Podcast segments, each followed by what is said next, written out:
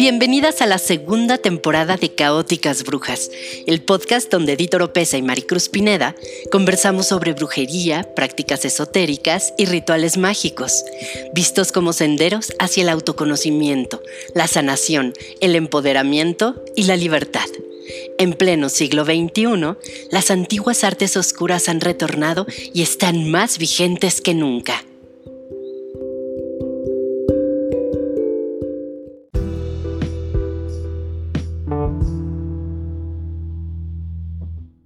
¿Quieres aprender a hacer magia para mejorar tu vida y desarrollar tu espiritualidad? ¿Te gustaría conocer qué significa realmente ser bruja? ¿Compartir con otras brujas? ¿Conocer el legado de las brujas que nos antecedieron? Te esperamos entonces en nuestros eventos, cursos y aquelarres virtuales. Búscanos en redes como Caóticas Brujas. Qué gusto volver a coincidir. Antes de comenzar, les recordamos que nuestro punto de encuentro no es solo por acá. Nuestra mágica comunidad sigue creciendo y está cada vez más participativa, interactuando, sugiriendo y aprendiendo de toda la información que constantemente les estamos compartiendo. ¿Ya nos siguen en Facebook e Instagram? Y bueno, antes de ir al tema que les hemos traído para este episodio y que como otros tantos es de los que nos piden constantemente, les recordamos que no olviden darnos like y suscribirse.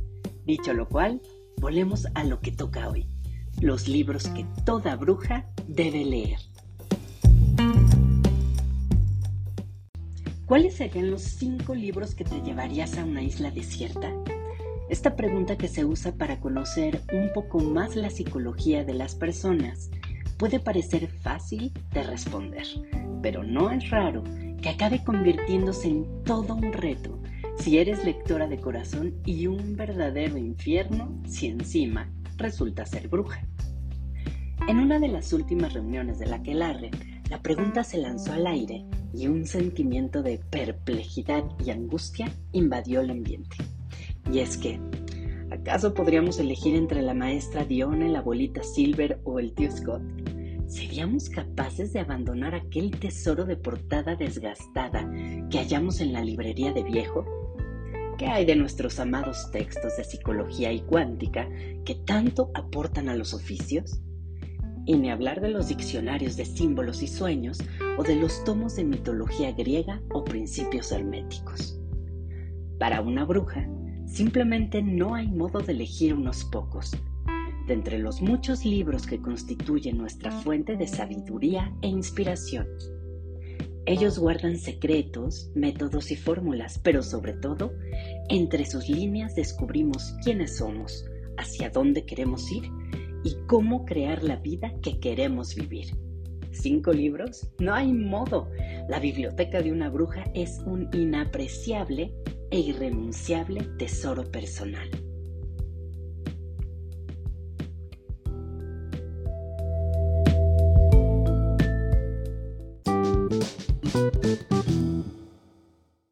Saludo a nuestra maestra de artes oscuras. Hola Maricruz, nos encontramos nuevamente y esta vez para hablar de uno de nuestros temas favoritos, los libros y en especial aquellos que abordan temas relacionados con la brujería.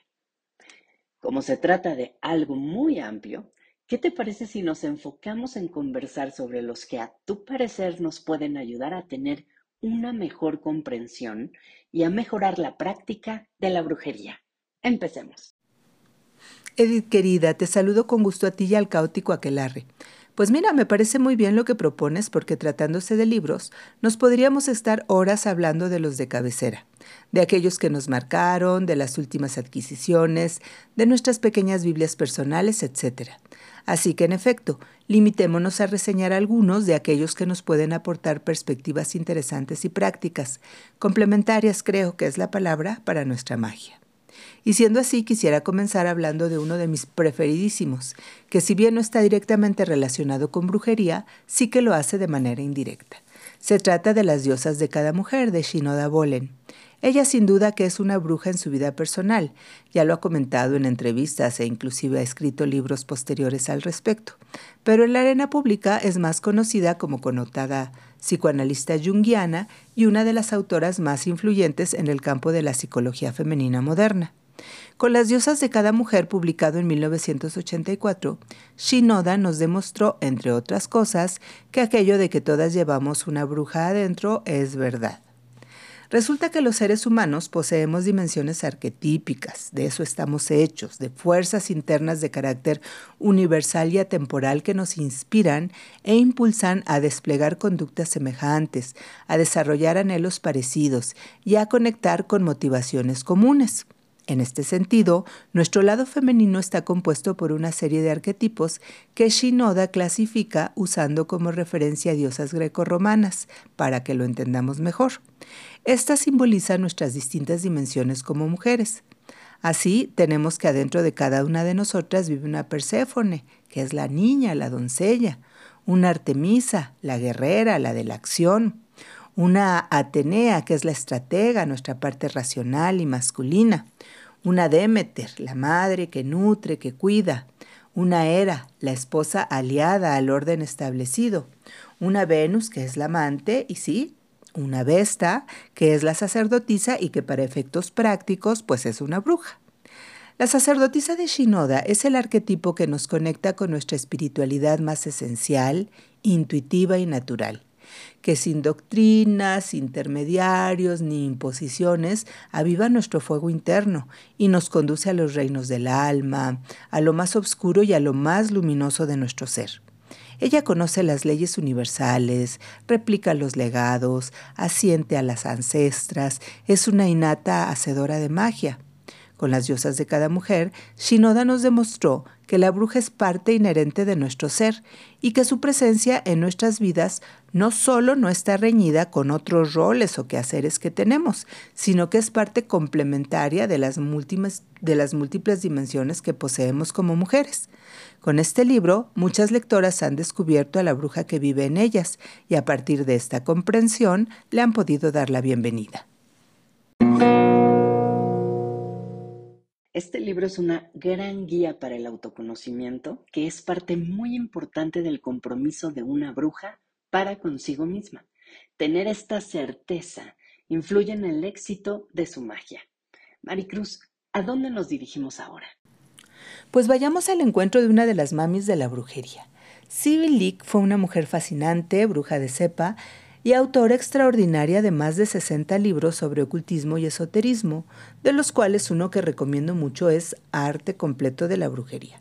Pero antes de pasar a explicar por qué me parece un must, les cuento quién fue Sibyl y por qué es tan importante para las brujas modernas. Ella nació en el seno de una familia inglesa de posición muy acomodada, que desde el siglo XVI practicaba la antigua religión, así que desde muy niña fue preparada para seguir la tradición de su linaje. Además, por esto mismo, tuvo la oportunidad de tener contacto con personajes extraordinarios como Aleister Crowley o H.G. Wells, que eran visitantes asiduos a su casa, en donde los escuchaba disertar cuestiones metafísicas con su padre. Se casó a los 16, pero desafortunadamente dos años después enviudó. Para alejarla de su dolor, su abuela la envió a vivir en algunos covens de Francia, en donde fungiría como suma sacerdotisa. Durante esos años, Sibyl conoció los secretos de otras tradiciones como el chamanismo, eh, las religiones afrocaribeñas, la magia gitana, etc. Al regresar a su casa en Inglaterra, ella escribió uno de sus libros más populares, Diario de una bruja. El sorprendente éxito de este título la hizo emigrar a Estados Unidos, donde se convirtió en una importante figura mediática que dictó conferencias, tuvo programas y fue entrevistada por gente como Barbara Walters.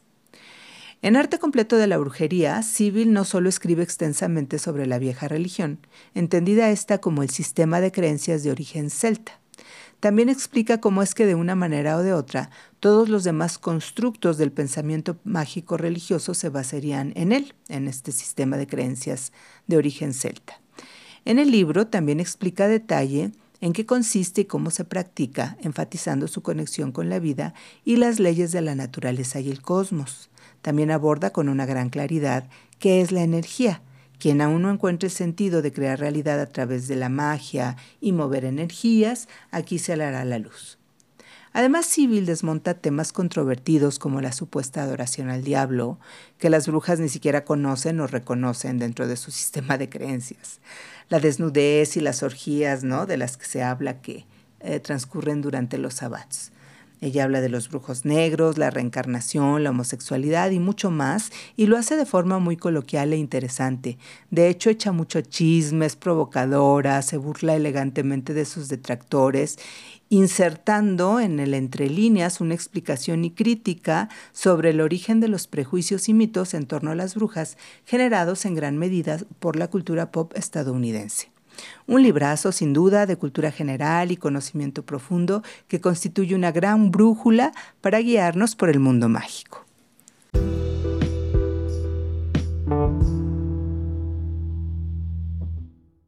Civil League. Su vida extraordinaria e interesante, marcada por la pasión, la libertad y la magia, ha inspirado a muchas brujas a seguir sus pasos. Bien, y ahora, en la parte práctica, ¿a qué libros estaría bueno dar una revisada, Maricruz? Esta es una pregunta difícil de responder por la vastedad de información escrita que existe para hacer fórmulas, hechizos, conjuros, etcétera, ya sea que nos indiquen cómo hacerlos o que nos lo den ya, ya hechos. Hay una gran cantidad de propuestas, así que mejor vámonos a lo básico y para mí sin lugar a dudas hay no uno, sino dos libros de cabecera que constituyen grandes guías para el ejercicio de la magia práctica ambos de Scott Cunningham. Uno es la Enciclopedia de Hierbas Mágicas y el otro la Enciclopedia de Gemas, Piedras y Metales. El norteamericano Scott Cunningham fue otro prolífico autor, muy querido y respetado entre la comunidad ocultista por su pasión, minuciosidad y dedicación al investigar y difundir información sobre la magia natural. Tiene muchos libros sobre ello y todos de índole muy muy práctica.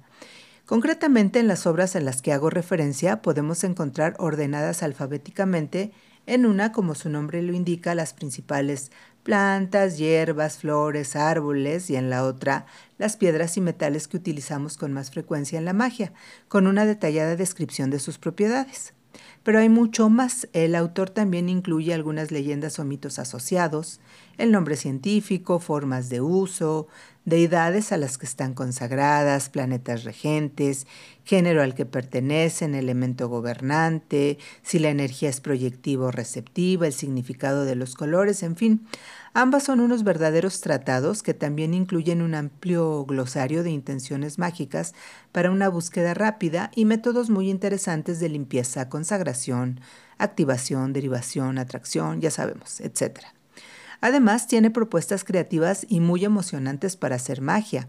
En el libro de piedras, por ejemplo, me recuerdo que hay una propuesta para hacer un altar pétreo o un tarot con cuarzos, bellísimos, impresionantes, poderosos. En mis talleres de magia recomiendo enfáticamente estos libros porque el detalle de sus contenidos nos permite elaborar mezclas con sentido y equilibrio. Si usamos, por ejemplo, el método planetario, bueno, pues ahí tenemos la información que nos va a permitir hacer combinaciones de planetas que se complementen y no que se vayan a repeler, que compitan o se neutralicen entre sí. O a lo mejor si vamos a hacer una mezcla para aplicar en un trabajo muy competido, pues este, los volúmenes, estos, los libros, nos van a ayudar a no meterles puros elementos de energía femenina cuando lo que se requiere es más masculinidad. Entonces, para no hacer mezcolanzas a tontas y locas, estos compendios son simplemente oro puro. Lamentablemente, Scott trascendió muy joven debido a complicaciones con el VIH cuando este era un virus desconocido. No obstante, dejó un extenso legado de ayuda invaluable para diseñar fórmulas y hechizos. Y en este sentido, otra gran autora y toda una autoridad mundial de la magia, que ha sabido posicionarla en un contexto moderno y accesible para las masas, es Silver Ravenwolf. Es impresionante lo prolífica que es esta bruja oriunda de Estados Unidos, que se hace llamar a sí misma abuelita Silver, me encanta. Ella de origen practica un sistema que fusiona la magia popular de los peregrinos holandeses que llegaron a Pensilvania, pues por ahí de 1600, y la medicina nativo tradicional que se llama powwow o brauchery. Y aunque suene extraño, nos asombraríamos de cuánto de este sincretismo ha influido en la magia que practicamos hoy día. Los más de 30 libros de Silver son un prodigio porque en cada uno encontramos ideas maravillosas para toda clase de hechizos. Ella recolecta, documenta, pero además tiene ideas sorprendentes y variadas para hacer magia. Su último libro, o mejor dicho el más reciente, o uno de los más recientes, porque ella produce muchísimo, se llama La Hora Bruja, y me parece que aún se puede conseguir, porque literalmente cuando ella publica sus libros vuelan y la editorial difícilmente los relanza. Pero bueno, La Hora Bruja es un interesante compendio de métodos mágicos más sofisticados que los que se conocen usualmente, como por ejemplo, ella nos habla de qué son y cómo hacer los fluidos condensados, la generación de números intencionados, el uso de fases intermedias de la luna, generalmente, bueno, ya sabemos que trabajamos luna este, llena, los cuartos menguante, creciente, luna nueva, pero ella nos habla de la luna gibosa, la luna diseminadora, la luna balsámica. También podemos encontrar ahí cosas como el uso de grifos lunares a manera de runas, además de un montón de padrísimas fórmulas herbales. Silver es sensacional porque no tiene reparos en sincretizar distintos tipos de creencia, y aunque muchos la critican por ello, en realidad lo hace con bases y con sentido, creando un estilo de magia muy personal, muy práctica y muy eficaz.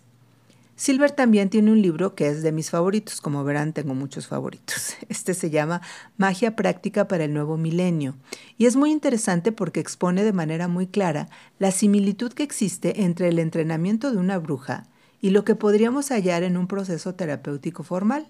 En el caótico aquelarre, al cual a todas nuestras seguidoras eh, se les invita, siempre enfatizo a mis brujas la importancia del trabajo psicológico personal. Como terapeuta que soy, me doy cuenta de cuánto la práctica mágica le aporta a nuestra salud mental y a nuestra evolución personal. Silver además es una de las figuras que impulsó la corriente neopagana que rescató y adaptó la vieja religión. También figura como una gran activista en pro de la no discriminación y visibilización de las brujas modernas. Finalmente, Maricruz, ¿algún otro libro que nos recomiendes?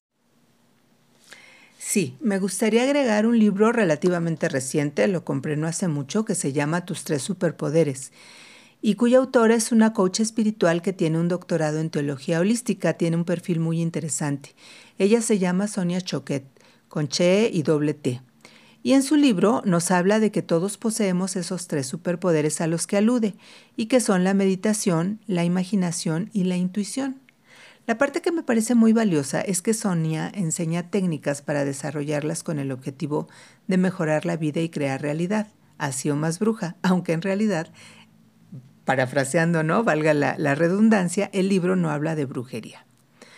Pero quienes la practicamos sabemos que esas son tres habilidades básicas para el estilo de vida de una bruja.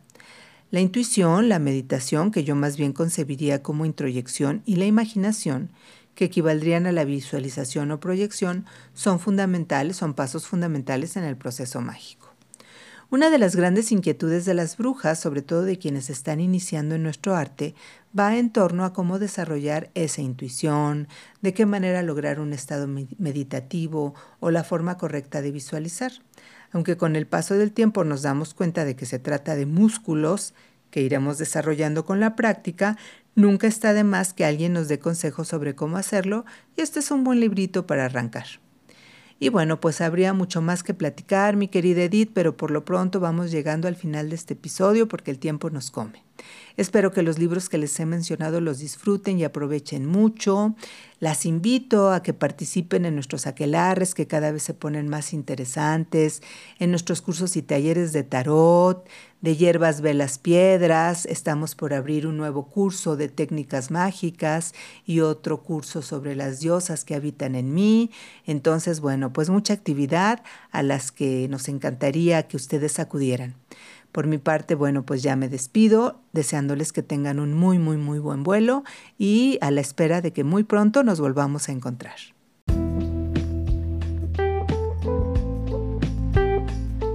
Maricruz, muchas gracias. Sospecho que habrá voces pidiendo una segunda parte de este tema que ha resultado tan interesante y que sin duda nos ha quedado corto. Aquelarre, si quieren más recomendaciones, háganoslo saber para poner calderos a la obra. ¿Quién dijo yo? Quedamos atentas y por mi parte también me despido deseándoles una vida llena de magia. Hasta la próxima.